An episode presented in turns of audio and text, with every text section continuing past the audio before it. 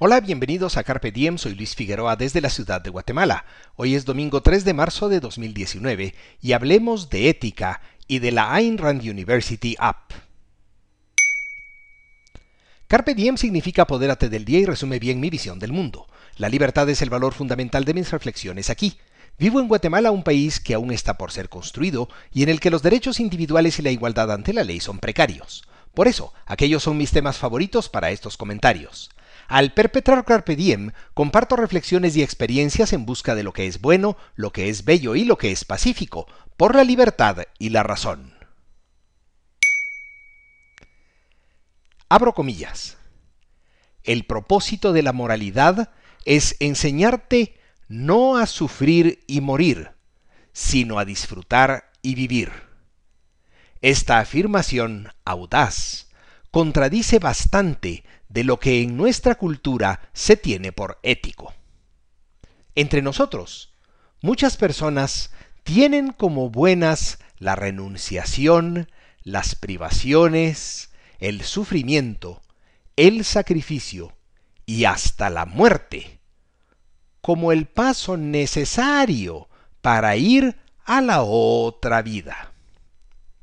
Si te llamó la atención la frase con la que comenzó estas meditaciones, seguramente te va a interesar la Ayn Rand University App, que puedes googlear y bajar para iOS y para Android. No olvides hacerlo al concluir este podcast. En ella encontrarás centenares de horas de contenido por Ayn Rand y por expertos en objetivismo, que están disponibles en cualquier momento y en cualquier lugar. ¿Cómo me enteré de la app? Fue el miércoles pasado, durante la presentación del Ayn Rand Center Latinoamérica, otro recurso disponible para aquellos de nosotros que estamos interesados en la identificación racional de una ética para ser felices y para vivir en la tierra. Puedes buscarlo en Facebook. Desarrollar aquel tipo de código moral es una tarea difícil y demandante.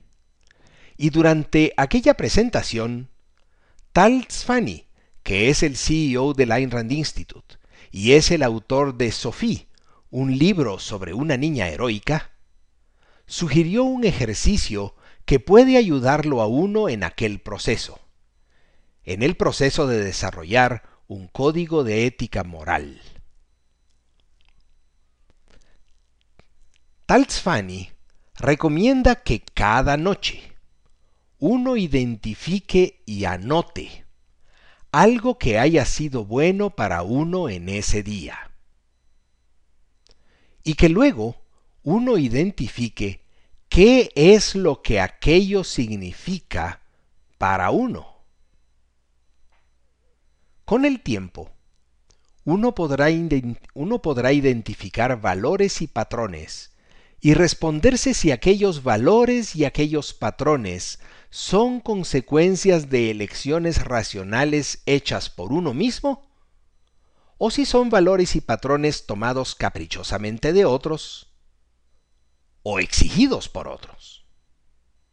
Me encantó ese ejercicio y por eso te lo comparto. ¿Qué tal si en medio de la confusión en que vivimos nos atreviéramos a descubrir que nuestras vidas son valores en sí mismos? y que es posible no vivir las vidas de otros. ¿Qué tal si descubriéramos que nuestras vidas son acerca de nosotros mismos y no de otros?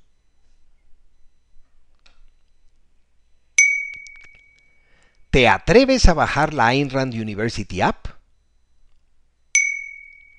Si te interesan estos temas, comparte este podcast y visita luisfi61.com.